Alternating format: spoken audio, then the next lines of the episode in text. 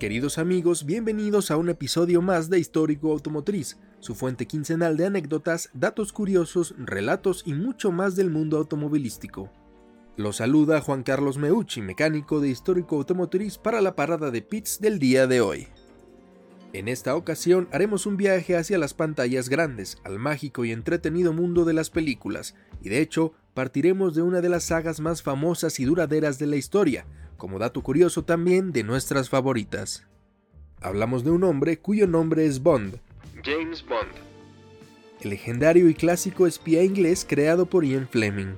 James Bond, además de ser conocido por su impecable estilo, por su facilidad con las mujeres y por hacer a un lado a los malos, salvar a la corona británica y al mundo, también es recordado por los automóviles que maneja, mismos que casi siempre ha destruido.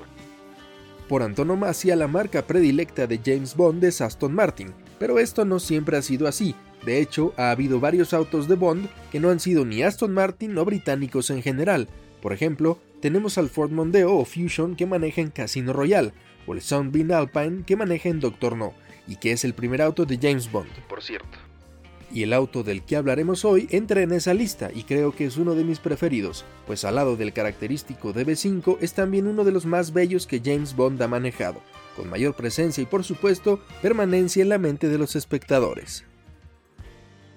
El auto del que hablaremos hoy estelariza la película de El mundo no es suficiente, por eso el título de esta emisión, que es la decimonovena película de la franquicia de James Bond y que fue estrenada en 1999 poco de contexto. La historia comienza con la muerte de Sir Robert King, un magnate del petróleo durante una exposición de arte en Londres. James Bond, interpretado en ese entonces por Pierce Brosnan, es asignado para proteger a Electra King, la hija de Sir Robert, quien hereda el imperio petrolero de su padre. Electra se convierte en el objetivo de un terrorista llamado Renard, interpretado por Robert Carlyle, quien por cierto tiene una bala alojada en el cerebro que le quita la capacidad de sentir dolor. A medida que Bond investiga, descubre que Electra está involucrada en un plan para controlar el suministro mundial de petróleo. La trama se complica cuando Bond descubre que Electra ha traicionado a su propio padre y ha colaborado con Renard para aumentar sus propios poderes e influencia en el negocio del petróleo.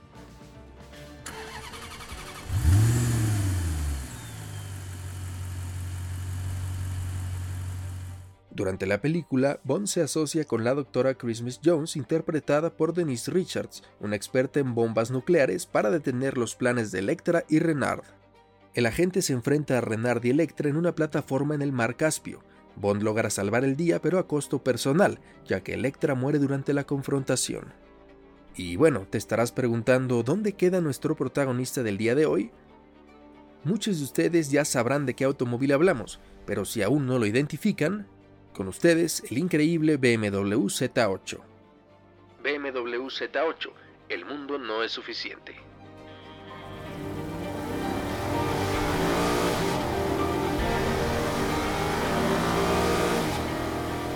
Q, el cerebro detrás de los gadgets más ingeniosos para los espías del MI6, prepara este automóvil con algunos aditamentos extras necesarios para cualquier espía, pero que tristemente no venían de producción al comprar un Z8.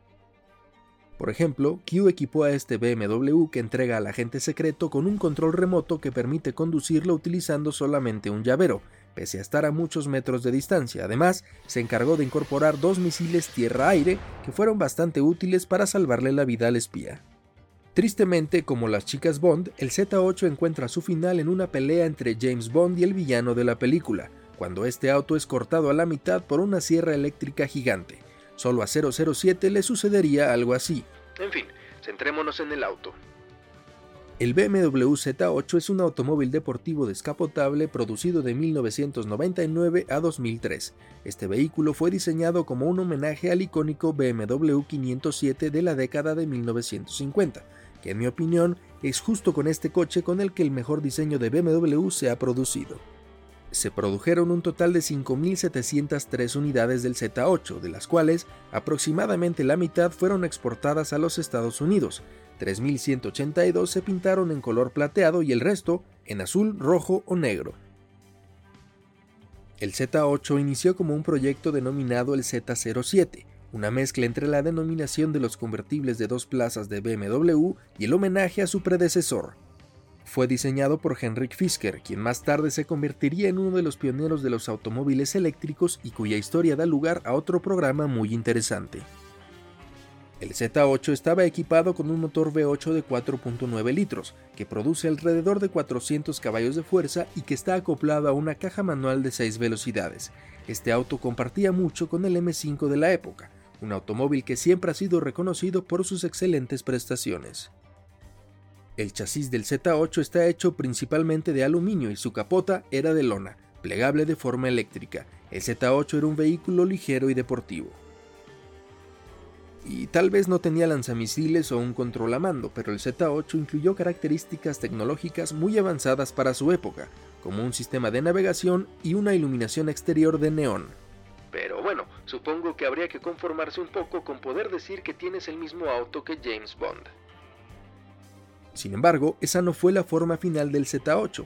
Tal vez algunos de ustedes han escuchado hablar de Alpina, una marca alemana que prepara BMWs postproducción y que generalmente se encarga de volverlos más potentes y lujosos. En el año 2002 se estableció un acuerdo entre BMW y Alpina para que ésta terminase de fabricar las unidades restantes del Z8, con su particular puesta a punto. Al final, Alpina produciría 555 unidades de este especial automóvil.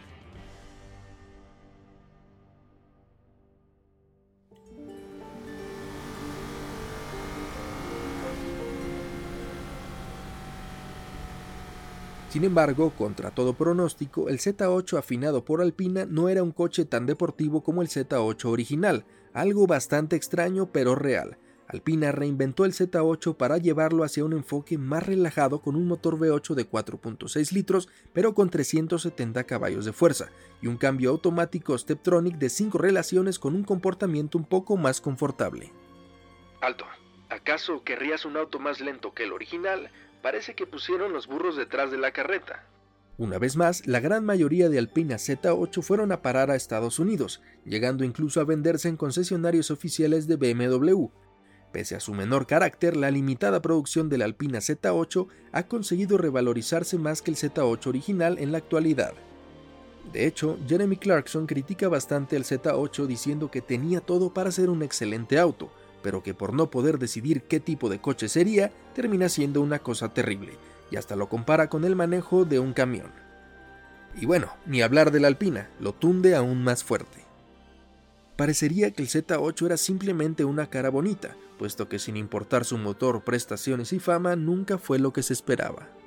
¿Será que Bond debió haber optado por continuar con los Aston Martin o simplemente son de estos automóviles que reciben justicia solo años después de su creación, ¿Ustedes qué opinan? Y por cierto, ¿cuál es su Bond car favorito?